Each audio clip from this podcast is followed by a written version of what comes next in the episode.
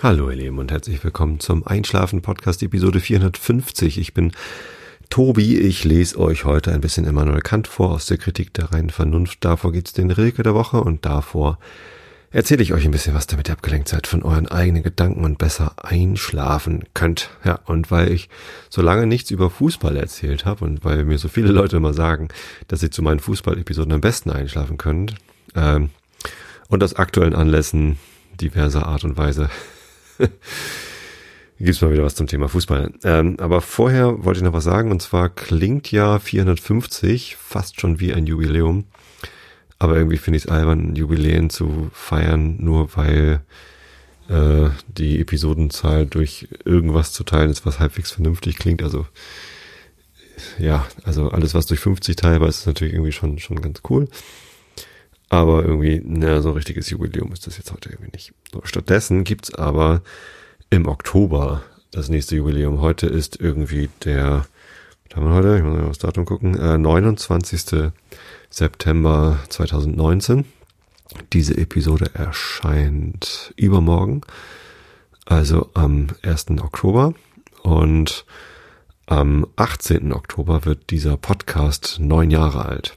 Am 17. Oktober habe ich selbst Geburtstag. Genau. Und am 15. Oktober erscheint die nächste Folge.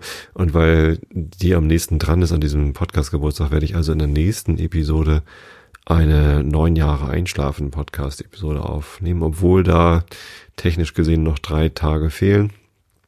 Ähm, sei es drum, die nächste Episode nach dem 15. Oktober kommt dann ja erst am äh, plus 14, also 29. Oktober. Das ist dann schon wieder fast verjährt irgendwie dieses Jubiläum. Also neun Jahre Einschlafen Podcast wird in der nächsten Episode 451 das Thema sein. Genau. Ähm, ihr kennt ja alle den Link zu meinem Amazon Wunschzettel, falls ihr mir was zukommen lassen wollt, da gerne. Aber muss echt nicht sein. Ich habe alles, was ich brauche. Das, was da drauf ist, ist irgendwie so, ja, wäre wär nett, sowas mal zu haben. Äh, und ich bekomme ja auch immer mal irgendwie Geschenke von meinem Wunschzettel. Vielen Dank für das, äh, das Backpapier, was kein Papier ist, was ich dir letztens bekommen habe. Und äh, die Backform hatte ich ja auch schon bekommen. Und ja, es ist immer mal ähm, was in der Post, das ist ganz nett, aber muss nicht sein. Äh, Postkarten sind auch immer schön. Freue ich mich. Kam jetzt gerade eine aus Australien. Ähm, ja, ach, wenn ihr, wenn ihr Geld über habt, dann spendet es auch gerne an irgendwas Sinnvolleres als mir, weil ich habe tatsächlich wirklich genug von allem. Spendet es an Sea-Watch, spendet es an, was weiß ich, die gemeinnützige Organisation eurer Wahl und alles ist gut. Ja, äh, wollte ich noch irgendwas Meta erzählen? Nö. Ich bin ein bisschen heiser.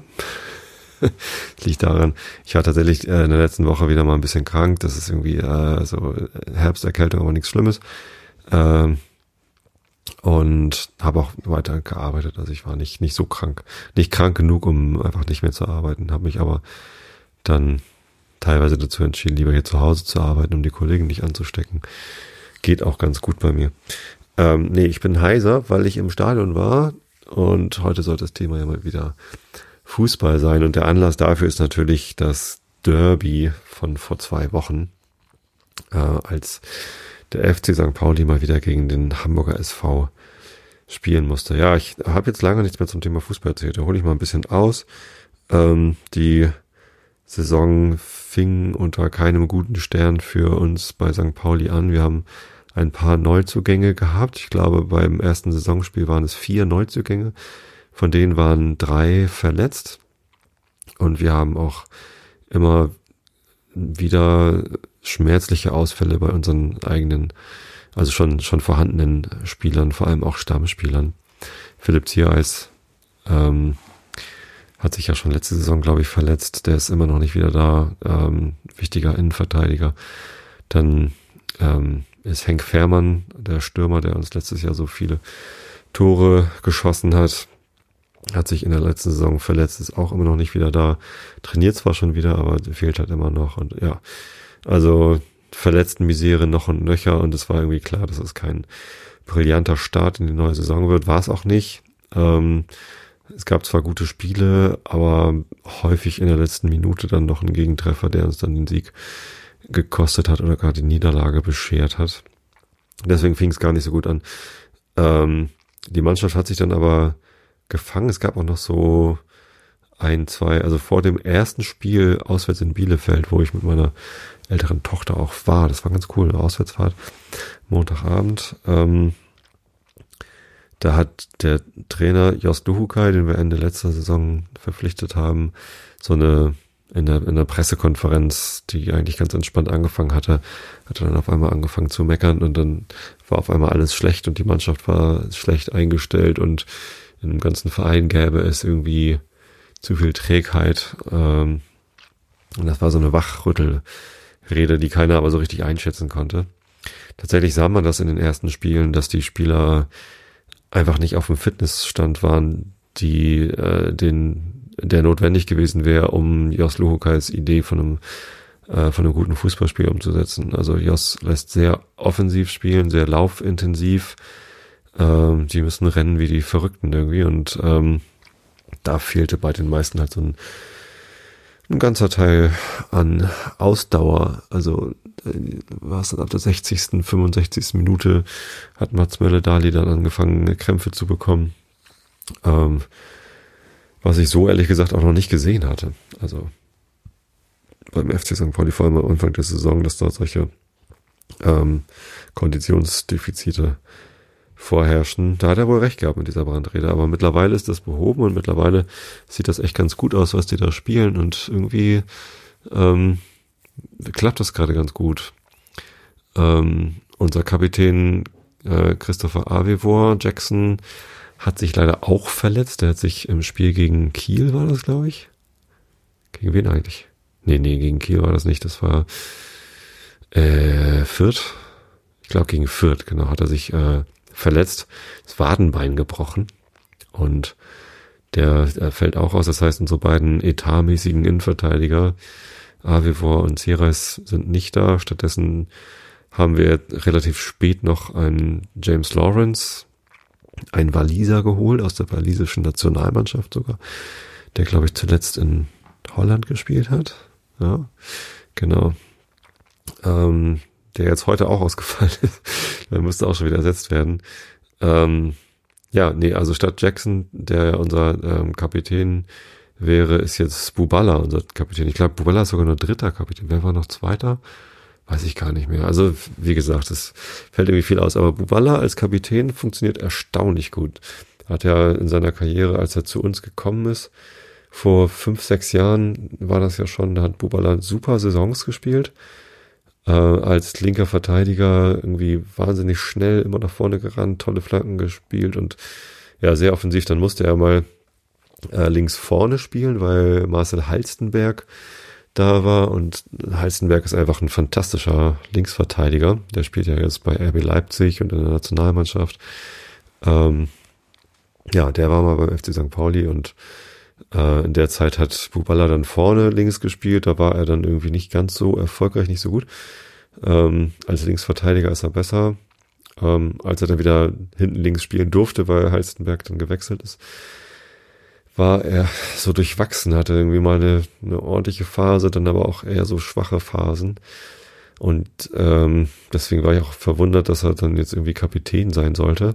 Aber als Kapitän ist Bubala echt sehr, sehr gut. Er äh, hat ein sehr souveränes Auftreten, sowohl in der Mannschaft, wie er mit den Kollegen umgeht, als auch auf dem Platz. Ähm, ist er extrem robust geworden und, und selbstsicher und das ist echt gut. Ja, genau.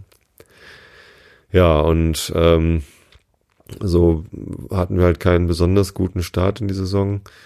Ähm, und hatten dann, glaube ich, beim, als das Derby dann war, hatten wir erst fünf Punkte äh, aus fünf Spielen oder sechs Spielen oder so, weiß es nicht mehr. Also recht wenig so und das war ja hm, äh, der HSV stand ganz oben und ähm, ich glaube sogar war erster oder zweiter hinter Stuttgart, keine Ahnung, die sind ja beide recht weiter oben. Hatte mich auch gar nicht so interessiert. Es war aber eigentlich so ein Spiel, wo ich gedacht habe, naja, also alles, was besser als ein 0 zu 3 ist, schon mal ganz gut, denn das letzte Derby gegen den HSV in der letzten Saison haben wir 0 zu 4 verloren und das war recht dramatisch und ich hatte es auch hier im Podcast erzählt, dass das irgendwie ein, äh, von den Zuschauern, also von unseren Zuschauern her, ähm, nicht so schön war mit irgendwie ja ein paar zu vielen Bengalos auf beiden Seiten und es hat halt auch so genervt und es hat alle so genervt und alle waren genervt, weil die Mannschaft auch nicht gut gespielt hat. Da war ja noch Kauczynski, unser Trainer, und der hatte den Spielern irgendwie anscheinend eine sehr defensive Marschrichtung vorgegeben und das geht beim Derby einfach nicht, das kann man nicht machen und das ist ja massiv in die Hose gegangen. Ähm, danach hat die Mannschaft auch irgendwie sehr gegen Kauczynski gespielt, bis er dann rausgeworfen worden ist. Ähm, ja, genau. Und dieses 0 zu 4 steckt einem schon noch so in den Knochen. Äh, deswegen dachte ich, okay, wir sind gerade nicht so stabil, wir sind gerade nicht so ausdauernd. Der HSV dagegen hat diese Saison eine wirklich tolle Mannschaft. Also die haben sich sehr, sehr gut verstärkt mit Sonny Kittel und äh, Fein und äh, wer war da noch irgendwie in der, äh, im zentralen oder offensiven Mittelfeld hatten sie noch einen Kinzombie, genau, aus Kiel, oder? Also richtig tolle Spieler dazu geholt. Es funktioniert da einfach auf einmal alles. Bei denen Jatta ist natürlich sowieso irgendwie super Spieler da auf der linken Außenbahn.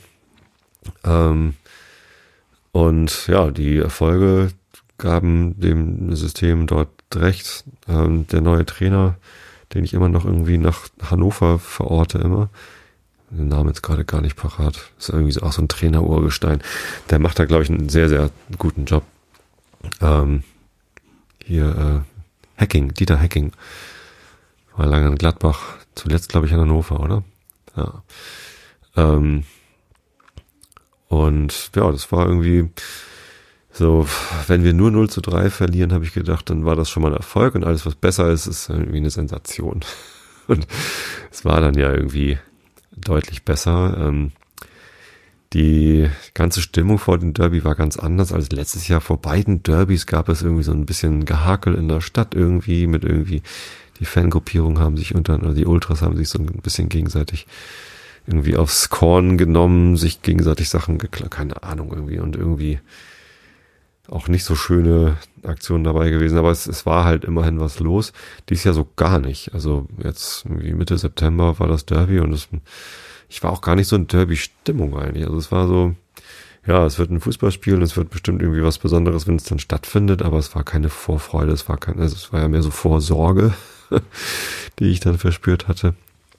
Und ähm, gab auch keine, keine besonderen Vorkommnisse. Und dann im Stadion selbst war halt eher so die Sorge, okay, wie, wie benehmen sich wohl so die Fanlager, wie stark wird es eskalieren, dass es Pyro geben würde, ähm, war irgendwie allen klar. Die Frage war halt nur, wie viel werden beide Seiten wieder so eskalieren wie letztes Mal oder werden sie ein bisschen anständigeren, sinnvolleren Umgang. Also ich habe überhaupt nichts gegen Pyro. Ich mag das total gerne, Feuerwerk zu sehen. Ich glaube, auch im Stadion kriegt man das hin, dass das ungefährlich ist. Und ich, ja, ich weiß, die Dämpfe. Äh, und es ist alles gefährlich. Ich glaube, im Wesentlichen ist es auch deshalb gefährlich, weil es eben nicht erlaubt ist und ähm, dadurch dann natürlich ähm, ja die die Leute, die das dann trotzdem machen wollen, halt gezwungen sind, das dort zu machen, wo es vielleicht nicht ganz so sicher wäre. Ähm, na gut, also wie gesagt, ich bin eigentlich damit einverstanden, wenn das dann mal szenisch eingesetzt wird. Ich sieht ja auch sehr schön aus. Letzt, beim letzten Derby, bei dem 0 zu 4, war ich nicht damit einverstanden, dass es halt ununterbrochen äh, und auch nicht so schön war. Also es gab schöne Pyro-Momente beim 0 zu 4, also bei Anpfiff sah es gut aus und ähm, diese rote Feuerwand am Anfang der zweiten Halbzeit sah gut aus. Sie war halt nur leider zu spät und während des Spiels und dadurch kam es dann zu einer Unterbrechung. So, das war halt doof getimed. Äh, hinterher hat man ja Millanton gehört, dass sie es eigentlich auch vor Wiederanpfiff machen wollten, das aber nicht geklappt hätte. Ähm, übrigens aus Sicherheitsgründen haben sich dazu entschieden, das dann irgendwie später zu starten. Ich hätte mich gefreut, wenn sie es dann gar nicht gemacht hätten, aber es hat halt dann auch nicht geklappt. Äh, ja, aber dieses, dieses dauernd noch ein Pyro, noch ein, Pyro, ein Bengalo nach dem nächsten, dann ein und dann winkt einer mit dem Bengalo und das ist dann halt irgendwie auf einmal nichts mehr Besonderes, nichts Schönes mehr und das war einfach nervig. Dieses Mal war vor dem Spiel und vor der ersten Halbzeit gar nichts mit äh, Pyro. Stattdessen gab es auf der Südtribüne wieder mal ein, eine äußerst ja, äh, anspruchsvolle Choreo mit einer Blockfahne, die halt die ganze äh, Süd abgedeckt hat in schwarz und da drauf dann eine Hand, äh, die vier Finger hochgehalten hat. Und ähm, dann sollte halt äh, der Zeigefinger, der Ringfinger und der kleine Finger sollten dann runtergezogen werden, um halt einen Stinkefinger stehen zu lassen. Darunter dann noch irgendwie Scheiß DFL, Scheiß DFB, kann äh, lauter so wir finden alle doof. Ich, interessanterweise war der HSV nicht dabei, sondern noch die, irgendwie die Polizei oder irgendwie fanden sie noch alles doof. Ähm, und da haben sie halt allen den Stinkefinger gezeigt. Leider hat das mit den Finger runterziehen nicht so geklappt. Da war irgendwie, das hat, das war wohl zu schwer, zu schwierig. Es hatte dann auch angefangen zu regnen. Dadurch war das wohl ein bisschen schwieriger als gedacht. Es sah ein bisschen lustig aus, wie dann erst nur der kleine Finger verschwunden ist und dann irgendwie der Ringfinger. Ähm, es sah eine Zeit lang so aus, als würden halt Zeige und Mittelfinger stehen bleiben.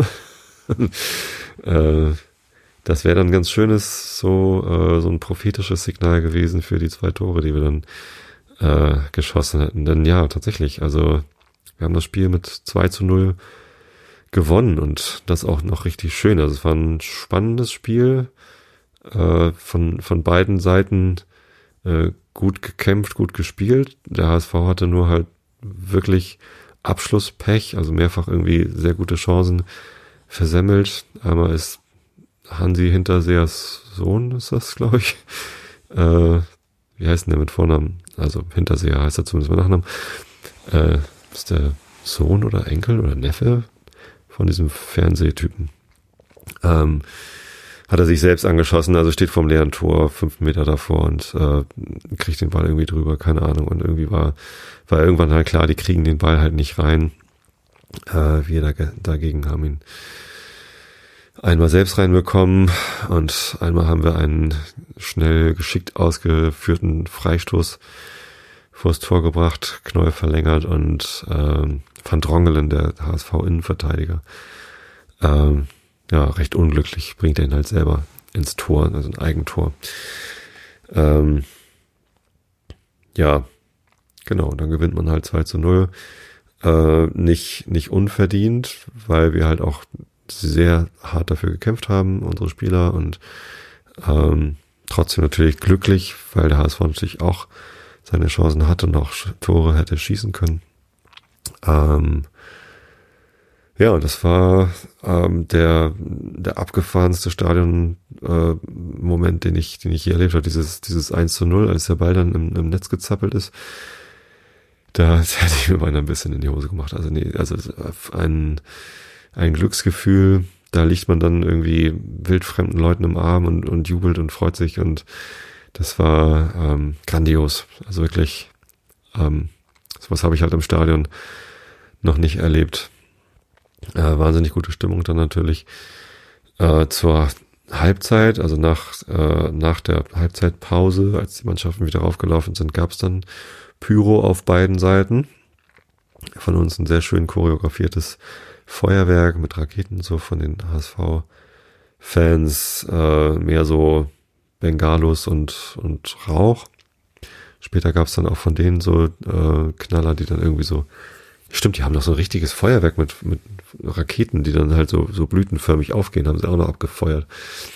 Ähm, war, ja, na gut. Also wie gesagt, ich mag halt Feuerwerk äh, von, von den HSV-Fans. Die haben es wahrscheinlich auch ein bisschen schwerer, dann die richtigen Sachen da reinzuschummeln und so. Und das ist schwieriger zu choreografieren. Ähm, und am Ende haben sie es dann auch äh, übertrieben. Also als dann irgendwie, als wir 2-0 geführt haben und es irgendwie klar war, ich glaube, das war 85. Minute das Eigentor oder 80. Also recht spät. Ähm, da haben die dann irgendwie ihren Rest verballert und am Ende der Nachspielzeit auch leider sehr unfair. Irgendwie haben sie dann so Raketen aufs Spielfeld, also Bengalis aufs Spielfeld geworfen, was ja schon mal irgendwie blöd ist, aber dann auch Raketen aufs Spielfeld geschossen und Einmal ging das nur so relativ knapp an unserem Torwart Himmelmann vorbei. Das war irgendwie, ja, vielleicht nicht wirklich gefährlich, aber also Gefahr irgendwie in Kauf genommen und äh, das geht einfach mal gar nicht. Äh, sehr, sehr, sehr, sehr schade gewesen.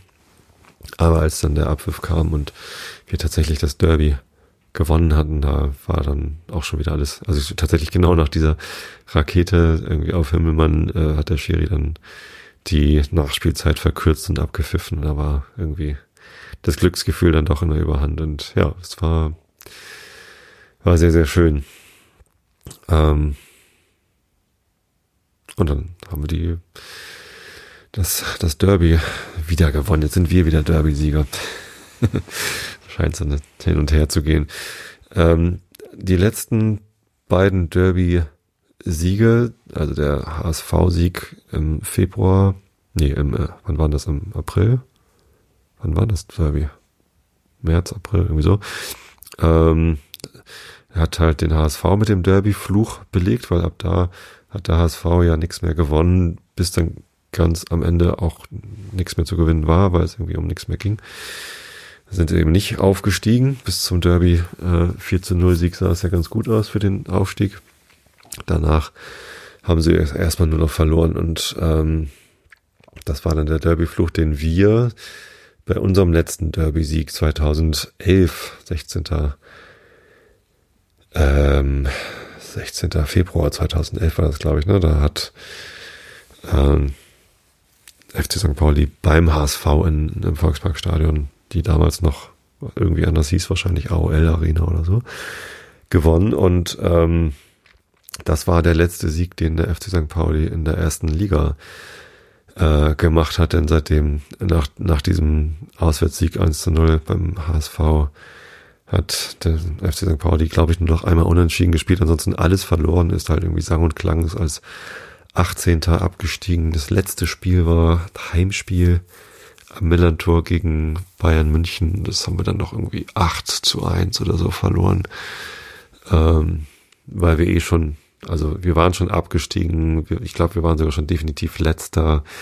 Es war das letzte Spiel mit Holger Stanislawski als Trainer und irgendwie das war so richtige Mörderklatsche.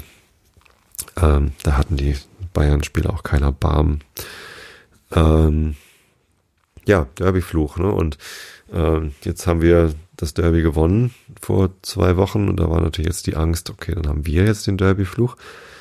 Aber letzte Woche auswärts in Osnabrück haben wir äh, 0 zu 1 zurückgelegen, relativ früh, 17. Minute oder so äh, mit einem sehr schnell ausgeführten Freistoß, äh, sehr geschickt gemacht.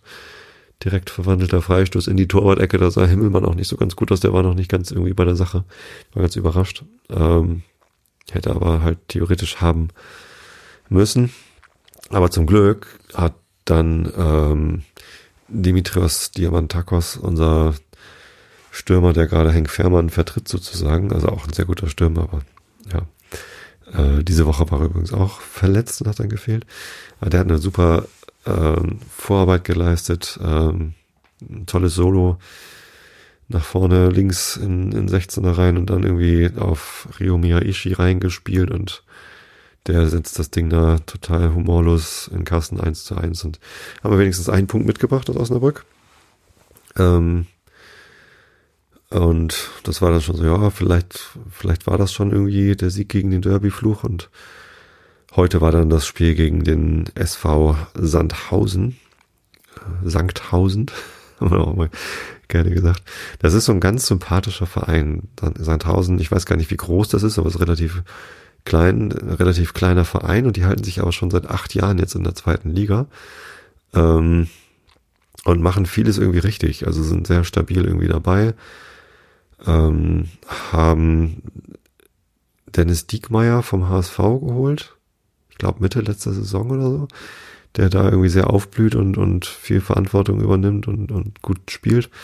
Der hat sich heute auch ordentlich ins Zeug gelegt gegen seinen ehemaligen Erzrivalen FC St. Pauli. Wollte er wahrscheinlich ein besonders gutes Spiel machen, ist ihm nicht geglückt. Ähm, und Assis Boadus, äh, ein Stürmer, der mal von SV Sandhausen zu uns gewechselt ist. Vor vier, fünf Jahren oder so. Oder vor vier Jahren muss das gewesen sein. Der war dann zwei Jahre bei uns. In der ersten Saison war er sehr, sehr gut, ähm, hat etliche Tore gemacht. In der zweiten Saison leider gar nicht so. Er war dann bei der Weltmeisterschaft dabei für Marokko. Marokko? Ja, ich glaube Marokko. In irgendein nordafrikanisches Land. Peinlich, weiß ich gerade nicht. Ich glaube Marokko. Und ähm, hat bei der Weltmeisterschaft gespielt, hat sogar ein Tor erzielt, leider ins eigene Tor. Ähm, aber das passiert halt. Immerhin hat er bei der Weltmeisterschaft gespielt. Und der spielt, äh, der hat dann von uns den Weg über Saudi-Arabien gewählt. Irgendwie, der war halt bei uns nicht besonders äh, glücklich dann am Ende. Und ist jetzt wieder zurück beim SV Sandhausen. Ähm, hat heute sogar auch irgendwie ist dann eingewechselt worden, hat dann gespielt. Ist auch, glaube ich, ganz äh, freundlich empfangen worden. Ich, ja, viele fanden ihn zu pomadig, zu, zu schlecht. Äh, ich mochte ihn immer. Ist irgendwie witziger Typ. Atze. Atze Buhadus. Ja, jetzt spielt er da. Hat er auch kein Tor gemacht. Hatte eine gute Chance, aber Himmelmann hat gehalten. Ja, ich meine 2 zu 0 das zweite Mal 2 zu 0 hintereinander bei Heimspielen fühlt sich extrem gut an. Heute war es so, dass Finn Ole Becker, unser Eigengewächs aus der eigenen Jugend, der ist jetzt 19 Jahre alt und das letzte Saison das erste Mal irgendwie für uns in den Profikader gekommen und es hieß schon so, oh, das ist ein Top-Spieler irgendwie. Ähm, gut, dass wir den in die Profimannschaft holen und mittlerweile ist er gesetzt. Also der hat, glaube ich, jedes Spiel bisher gemacht in der äh, in der Startelf, äh, ist in der, ja, im offensiven Mittelfeld, defensiv, also der wirbelt auch überall rum und super toller Spieler, ganz tolle Übersicht, tolle Pässe, tolles Aufbauspiel, also Wahnsinn, wie der sich schon eingefunden hat in der Profimannschaft und ja, in der, heute in der achten Minute kommt er da irgendwie angerannt, so aus dem Mittelfeld hat er irgendwo den Ball bekommen. Ich glaube, von Mats Mölle-Dali hat ihm den Ball gegeben und dann geht er erstmal irgendwie 15 Meter und steht dann irgendwie 20 Meter Entfernung, also was er steht, also kommt er irgendwie so angelatscht und schießt ihn dann einfach rein. Also macht so einen 20 Meter Schuss. Ähm, ditcht einmal auf, hat halt ordentlich geregnet heute und äh, dann haben wir in der achten Minute schon 1-0 geführt äh, vollkommen aus dem Nichts irgendwie das Tor geschossen. Also war gar keine Chance, sondern einfach mal irgendwie aus der Entfernung zweite Reihe probiert und äh, drin. Also super Tor und schön. war das erste Profitor für Finn Ole Becker beim FC St. Pauli. Äh, sein erstes Profitor natürlich insgesamt, weil er vorher nicht woanders gespielt hat. Und ja, fantastisch. Genau, und das, äh, das ging dann so weiter, dass wir irgendwie sehr sehr gut immer nach vorne gespielt haben. Chancenverwertung war so, geht so irgendwie. Es gab irgendwie noch mehrere super Chancen, die eigentlich hätten drin sein müssen. Inklusive einem Kopfball von Gilkaresch, einem schwedischen Stürmer, der jetzt irgendwie im Sommer zu uns gekommen ist. Ich glaube, der war auch erst verletzt, als er dann kam, aber mittlerweile muss er dann ja spielen, weil Fährmann ist noch nicht fit genug und Diamantakos war jetzt irgendwie verletzt. Also haben wir den gebracht steht vor dem leeren Tor, kriegt den Kopfball nicht richtig runter und der geht dann an die Latte und wieder raus.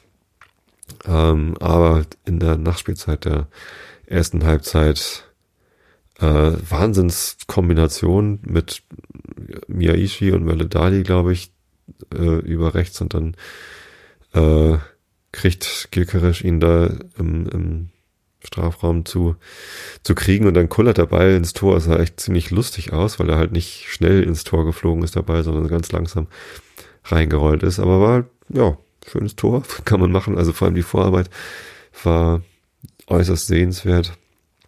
Und ähm, dann war das so ein ganz entspannter Sieg. Also das war irgendwie witzigerweise das gleiche Ergebnis wie vor zwei Wochen gegen den HSV. Aber ähm, überhaupt nicht so, also nicht so, dass man fremden Leuten in den Arm liegt, sondern so, ja, freut sich irgendwie, schönes Spiel, schönes Tor, hat sich hinterher so ein bisschen die Haare gerauft, weil es nochmal irgendwie mehrere hundertprozentige Chancen gab, die dann eben nicht reingegangen sind, weil der Sandhausener Torwart Fechtner, Fechtel, wie heißt er denn? Keine Ahnung, frei? Ich hab's vergessen. Ähm, der hat extrem gut gehalten. Also der hat wirklich, äh, weiß nicht, hätte 4-5-0 ausgehen können, sollen, müssen. Gilkeres hatte noch eine Chance, äh, Miyaishi hatte noch eine Chance, Ähm, Knoll hatte noch eine Chance und alle hätten eigentlich drin sein müssen, aber waren sie halt nicht, äh, weil dieser Torwart so wahnsinnig gut gehalten hat. Sollte eigentlich Spieler des Spiels sein. Was natürlich bei einer 2-0 Niederlage ein bisschen komisch ist, wenn der Torwart das dann wird. Na, also für mich ist natürlich äh, Finn Ole Becker Spieler des Spiels heute, weil er ja, ein sehr, sehr schönes erstes Tor geschossen hat und direkt danach noch irgendwie ein Tor verhindert hat. Äh, also auch in der, in der Abwehr war er sehr aktiv und insgesamt einfach ein tolles, tolles Spiel gemacht hat. Unsere Nummer 37. Ja, genau. Ähm, aber wie gesagt, so im, im Kontrast zum Derby-Sieg war es natürlich irgendwie fast schon entspannt. Also ein sehr souveräner, sicherer Sieg mit drei Punkten äh, hinterher in den Interviews hat, äh, weiß nicht, gab es irgendwie sehr, sehr gute Laune. Knoll hat sich ordentlich eingefeixt und irgendwie der Interviewer hat dann gefragt, so, ja, warum hast du den denn nicht reingemacht? Und ach Mensch, musste mich daran erinnern, hatte ich schon verdrängt. war, war ganz lustig. Ja, genau. Und dann gab es für uns noch eine, äh, eine schöne Sache. Äh, und zwar haben wir uns in der Sommerpause entschieden, Trikotpaden zu werden. Ähm, hatte ich schon öfter mal überlegt, ob man das nicht mal machen könnte. Das kostet halt irgendwie eine Stange Geld. Äh, aber ja, dafür ist man dann Trikotpate und das bedeutet, dass man dann in der Stadionzeitung immer als Trikotpate mit drin steht und auf der Webseite irgendwie mit einem Foto ähm, als Trikotpate vermerkt ist bei der Mannschaftsaufstellung. Ähm, ja, aber im Wesentlichen kriegt man halt ein Trikot von dem entsprechenden Spieler, den man dann unterstützt und äh, mit Übergabe halt dann trifft man den dann und schnackt ein bisschen und macht halt ein Foto und so. Da hatte ich halt mal Lust zu und ähm, da hatte ich geguckt, wir hatten gerade keinen Trikotpaten und äh, ja, Matze Hein hatte tatsächlich äh, letztes Jahr gar keinen Trikotpaten. Habe ich dann mal gefragt und ja, das hat dann geklappt. Matze Hein ist unser Torwarttrainer, ist also gar kein Spieler, sondern Trainer war aber früher Spieler bei uns, äh, halt auch als Torwart für uns gespielt. Ähm, schon eine Weile her. Ich glaube schon vor zehn Jahren, vor acht Jahren vielleicht sogar noch. Ja, so lange ist auch noch nicht her. Aber ähm, ist halt auch so ein Typ und irgendwie ein ganz, ganz netter Typ. Ich glaube eigentlich ist er Bielefelder. Ähm, sehr sympathisch ähm, vom Auftreten her so ein, so ein knorriger, cooler, cooler Typ irgendwie. Und der macht halt auch einen extrem guten Job. Also wir haben seit, seit etlichen Jahren kein, kein Torwartproblem gehabt. Also mit ihm natürlich auch nicht. Und als er dann Trainer, Torwarttrainer geworden ist, äh, da hatten wir dann Benedikt Pliquet und ähm, ach, alle, ich krieg die gar nicht mehr alle aufgezählt, die wir da hatten ähm, die dann ja teilweise auch irgendwie zu höherklassigen Vereinen gewechselt sind. Und jetzt Himmelmann haben wir auch schon eine ganze Weile mit dabei. Äh, Philipp Herwagen übrigens war heute auch im Stadion, der war ja auch schon mal Torwart bei uns, meistens irgendwie vertretungsweise, aber eine Zeit lang musste er auch dann ins Tor, als, äh, als Himmelmann sich verletzt hatte. Der ist nämlich jetzt beim SV Sandhausen gelandet und ist da irgendwie äh, ja, Ersatztorwart geworden. Und ja, alles irgendwie super Typen. Also unsere Torhüter sind schon lange Zeit irgendwie sehr, sehr gut. Und ähm, deswegen fand ich das auch, also finde ich auch super, irgendwie Trikotpartner von ihm zu sein. Natürlich, klar, Mats Möller-Dali ist irgendwie Traumspieler irgendwie, den wird man gern mal in den Arm nehmen und lieb haben, weil er halt so ein einfach knuddeliger Typ auch ist. Ähm, äh, ich bin ja schon lange Zeit großer Fan von Christopher Buchtmann und so, aber die waren natürlich alles schon vergeben. Ähm, und ich, Matze Hein ist eine Institution, der ist auch eine, auch eine Legende irgendwie. Und ja, habe ich mich da gefreut. Und heute nach dem Spiel war dann endlich die Trikotübergabe. Ich wurde dann noch gefragt, willst du denn ein Trikot haben oder ähm, für die Trainer ja, muss man als Trikotpate dann kein Trikot nehmen, sondern kann auch so eine Trainerklamotte, so einen Trainingsanzug, irgendwie so eine Trainingsanzugsjacke nehmen. Wollte ich aber nicht, ich wollte lieber äh, das aktuelle Torwarttrikot haben. Das ist nämlich cool pink. Und dann mit äh, Matze Hein Flock hinten drauf, also Hein und 25. Und ähm, ja, irgendwie hatte ich mich darauf gefreut. Und heute nach dem Spiel war es dann soweit. Wir hatten nicht viel Zeit, weil Lovis noch zum Cheerleading musste, unsere Lütte. Ähm, also wir direkt nach Abpfiff dann rüber auf die Süd, durften kurz in den Ballsaal uns was zu futtern und zu trinken schnappen. Tatsächlich waren wir so schnell auf der Süd und im Ballsaal, dass wir dort dann noch irgendwie die Ehrenrunde der, der Mannschaft, also das Ende der Ehrenrunde irgendwie äh, mitfeiern konnten. Da standen sie dann gerade vor der Süd und das war natürlich auch ganz lustig.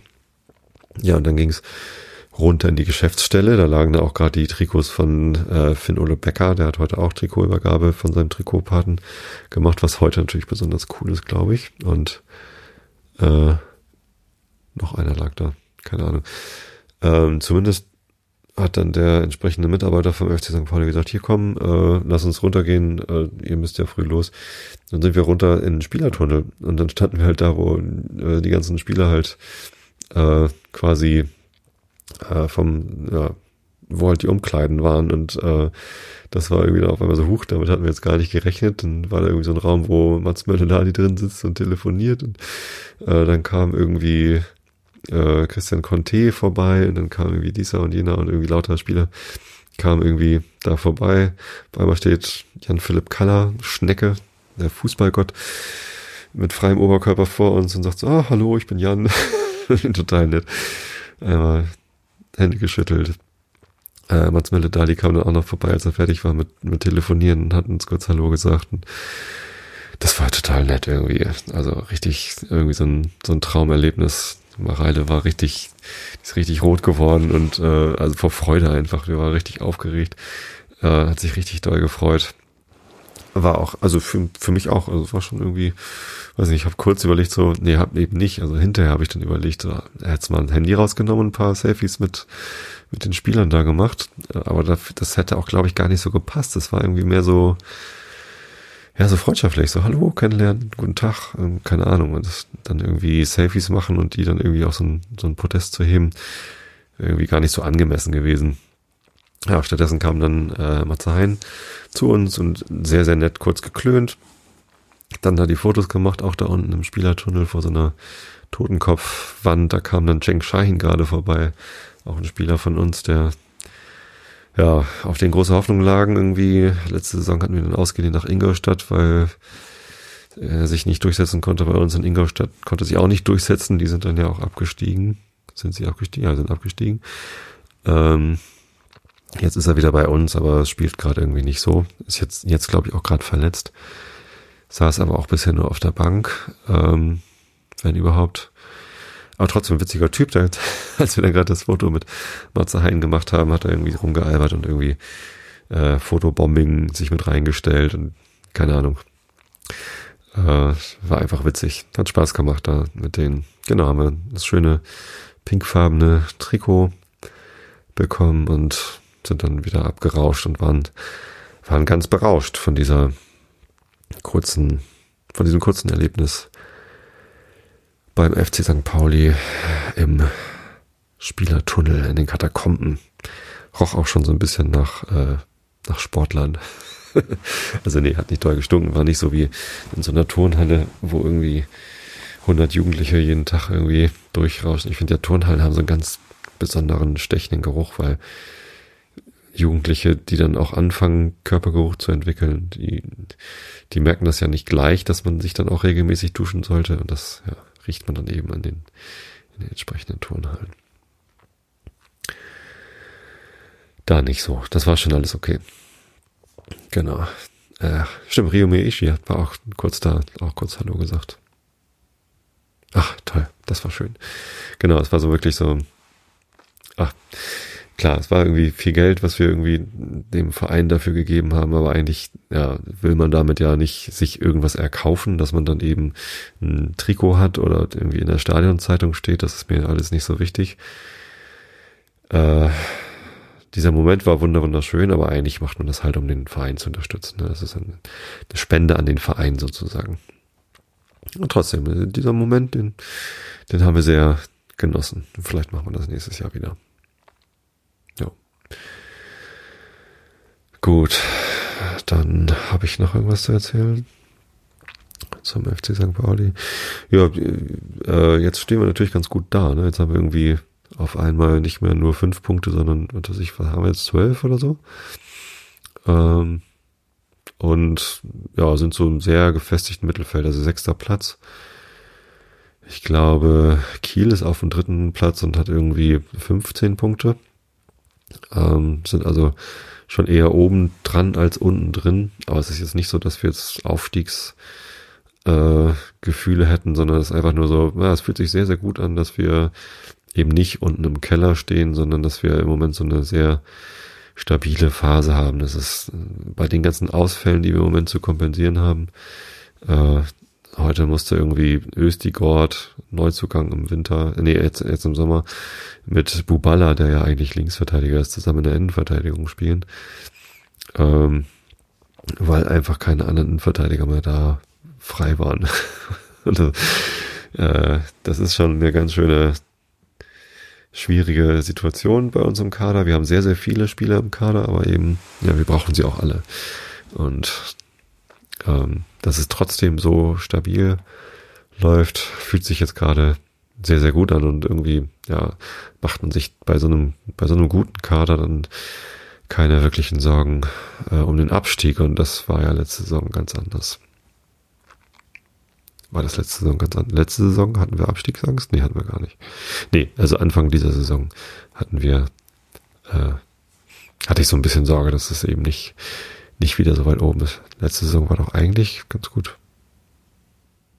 Da haben wir dann, am, am Ende waren wir auf dem neunten Platz oder so, weil wir die letzten paar Spiele nicht mehr so durchgezogen haben. Ja, so war das.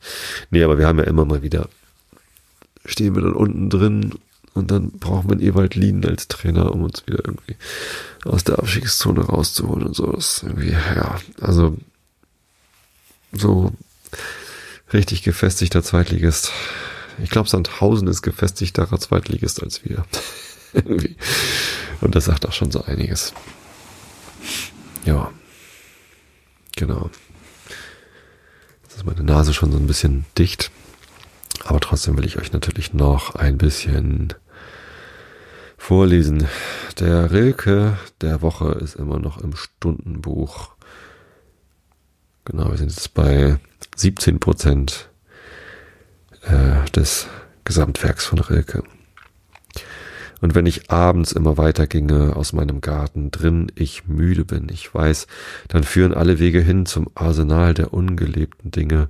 Dort ist kein Baum, als legte sich das Land, und wie um ein Gefängnis hängte die Wand, hängt die Wand, ganz fensterlos in siebenfachem Ringe, und ihre Tore mit den Eisenspangen, die denen wehren, welche hin verlangen, und ihre Gitter sind von Menschenhand, und doch, obwohl ein jeder von sich strebt, wie aus dem Kerker, der ihn hasst und hält. Es ist ein großes Wunder in der Welt. Ich fühle, alles Leben wird gelebt. Wer lebt es denn? Sind das die Dinge, die wie ein, eine ungespielte Melodie im Abend wie in einer Harfe stehen? Sind das die Winde, die von Wassern wehen? Sind das die Zweige, die sich Zeichen geben? Sind das die Blumen, die die Düfte weben? Sind das die lang alternden Alleen? Sind das die warmen Tiere, welche gehen? Sind das die Vögel, die sich fremd erheben? Wer lebt es denn? Lebst du es, Gott, das Leben?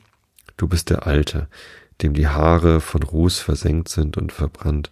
Du bist der große Unscheinbare mit deinem Hammer in der Hand. Du bist der Schmied, das Lied der Jahre, der immer an dem Amboss stand. Du bist, der niemals Sonntag hat, der in die Arbeit eingekehrte, der sterben könnte überm Schwerte, das noch nicht glänzend wird und glatt, wenn bei uns Mühle steht und Säge und alle trunken sind und träge, dann hört man deine Hammerschläge an allen Glocken der Stadt. Ja. So sieht's aus. Eine kleine Notiz machen, dass ich das wieder finde ich aufgehört habe. Und dann greife ich mal hier zu dem roten Buch, das mich jetzt schon fast neun Jahre begleitet. Denn nur in der allerersten Episode hatte ich ja nicht Kant vorgelesen, aber schon in der zweiten, glaube ich. vor neun Jahren. Bald. Doch. Wir sind äh, bei Immanuel Kant, Kritik der reinen Vernunft, zweiter Band auf Seite B äh, 680, 570 im, in diesem roten Buch. Also, Augen zu und zugehört.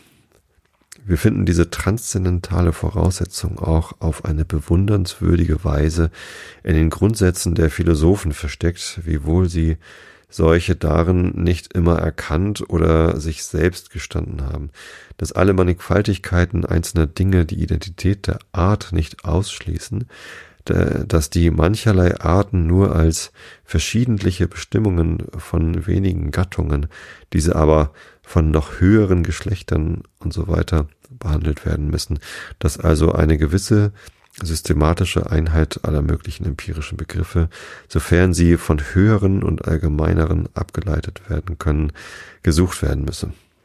Ist eine Schulregel oder logische oder logisches Prinzip, ohne welches kein Gebrauch der Vernunft stattfände, weil wir nur sofern vom Allgemeinen aus Besondere schließen können, als allgemeine Eigenschaften der Dinge zum Grunde gelegt werden, unter denen die Besonderen stehen. Dass aber auch in der Natur eine solche Einhelligkeit angetroffen werde, setzt, setzten die Philosophen in der bekannten Schulregel voraus, dass man die Anfänge, Prinzipien nicht ohne Not vervielfältigen müsse. Entia praeter necessitatem non esse multi, multiplicanda. Dadurch wird gesagt, dass die Natur der Dinge selbst zur Vernunfteinheit Stoff darbiete, und die anscheinende unendliche Verschiedenheit dürfe uns nicht abhalten, hinter ihr Einheit der Grundeigenschaften zu vermuten, von welchen die Mannigfaltigkeit nur durch mehrere Bestimmungen abgeleitet werden kann. Dieser ein, dieser Einheit, ob sie gleich eine bloße Idee ist, äh, ist man zu allen Zeiten so eifrig nachgegangen, dass man eher Ursache gefunden die Begierde nach ihr zu mäßigen, als sie aufzumuntern. Es war schon viel, dass die Scheidekünstler alle Salze auf zwei Hauptgattungen, saure und laugenhafte, zurückführen konnten. Sie versuchten sogar auch diesen Unterschied bloß als eine Varietät oder verschiedene Äußerungen eines und derselben Grundstoffs anzusehen. Dass mancherlei Arten von Erden, den Stoff der Steine und sogar der Metalle, hat man nach und nach auf drei, endlich auf zwei zu bringen gesucht. Allein damit noch nicht zufrieden, können, können sie sich des Gedankens nicht entschlagen, hinter diesen Varietäten dennoch eine einzige Gattung, jawohl, gar zu diesen und den Salzen ein gemeinschaftliches Prinzip zu vermuten. Man möchte vielleicht glauben, dieses sei ein bloß ökonomischer Handgriff der Vernunft, um sich so viel als möglich Mühe zu ersparen und ein hypothetischer Versuch, der, wenn er gelingt, dem vorausgesetzten Erklärungsgrunde eben durch diese Einheit Wahrscheinlichkeit gibt.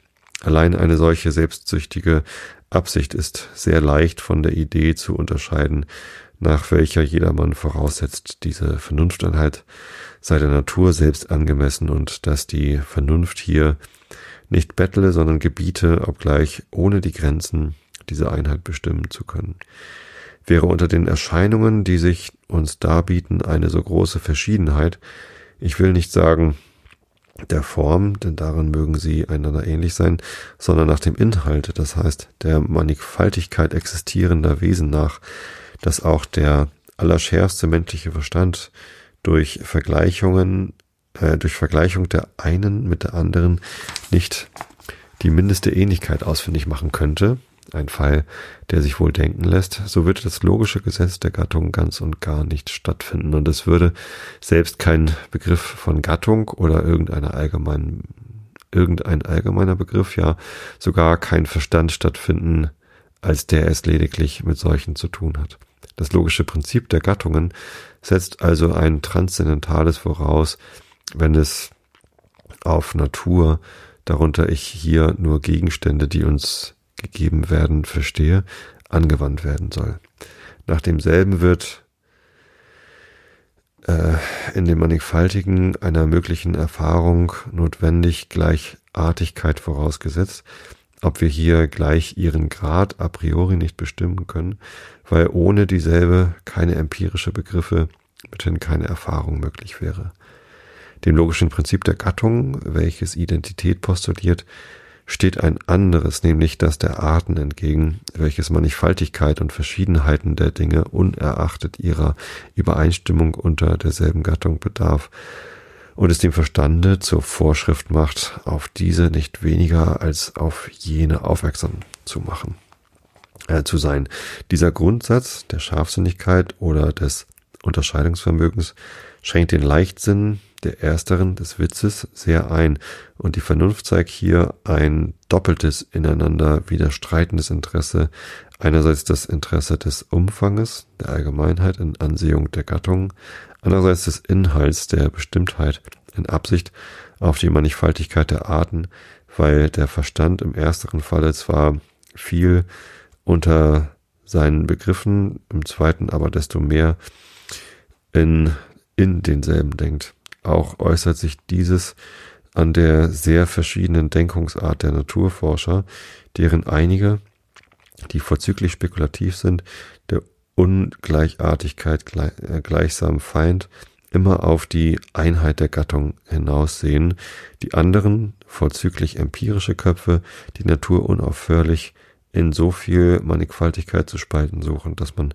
beinahe die Hoffnung aufgeben müsste, ihrer Erscheinung nach allgemeinen Prinzipien zu beurteilen.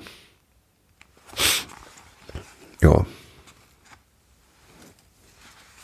Bis dahin fehlt mir wieder ein Stift, hier eine Markierung zu machen. Aber war nicht schlimm. Das werde ich mir schon merken können, dass ich da unten auf der Seite bin. In diesem Sinne schicke ich euch jetzt alle mal ins Bett. Wir hören uns wieder am 15. Oktober. Das ist der Dienstag vor dem Podcast-Geburtstag.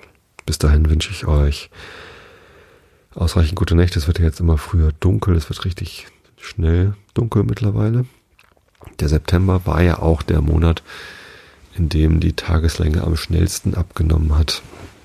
Das heißt, jetzt ist es bald Winter na gut, kalendarisch hat der Herbst jetzt gerade erst angefangen, Ende September. Aber meteorologisch, also so von der, ähm, ja, von der Natur her sind wir ja quasi über den, also vom Verlauf der Erde um die Sonne herum, sind wir über die Mitte des Herbstes schon hinaus und bewegen uns zügig auf den Winter zu. Das heißt, es wird dunkel, es wird kalt, passt auf eure Gesundheit auf, esst ausreichend gesunde Sachen. Zieht euch gut an und findet ausreichend viel Schlaf, denn Schlafen ist gesund und der Gesundheit sehr zuträglich. Ich habe euch alle lieb. Bis zum nächsten Mal. Gute Nacht.